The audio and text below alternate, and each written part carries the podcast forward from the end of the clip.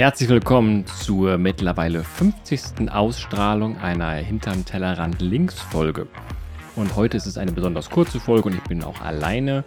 Ich möchte einfach nur kurz ankündigen, dass wir in die wohlverdiente Sommerpause gehen, dass wir uns ein paar grundlegende Gedanken machen, wie die Zukunft von Hinterm Tellerrand Links aussehen kann, ob wir das Format ein bisschen verändern hm, ob in welche Richtung wir mit äh, dem Podcast gehen möchten. Und ähm, deshalb, bevor wir uns für ein äh, paar Wochen verabschieden und keine, keine neuen Folgen mehr, mehr publizieren, möchte ich einmal an euch alle die ähm, Bitte ausstrahlen, die Bitte senden. Schickt uns euer Feedback, schickt uns eure Wünsche. Das können Themenwünsche sein, das können Wünsche zum Format sein.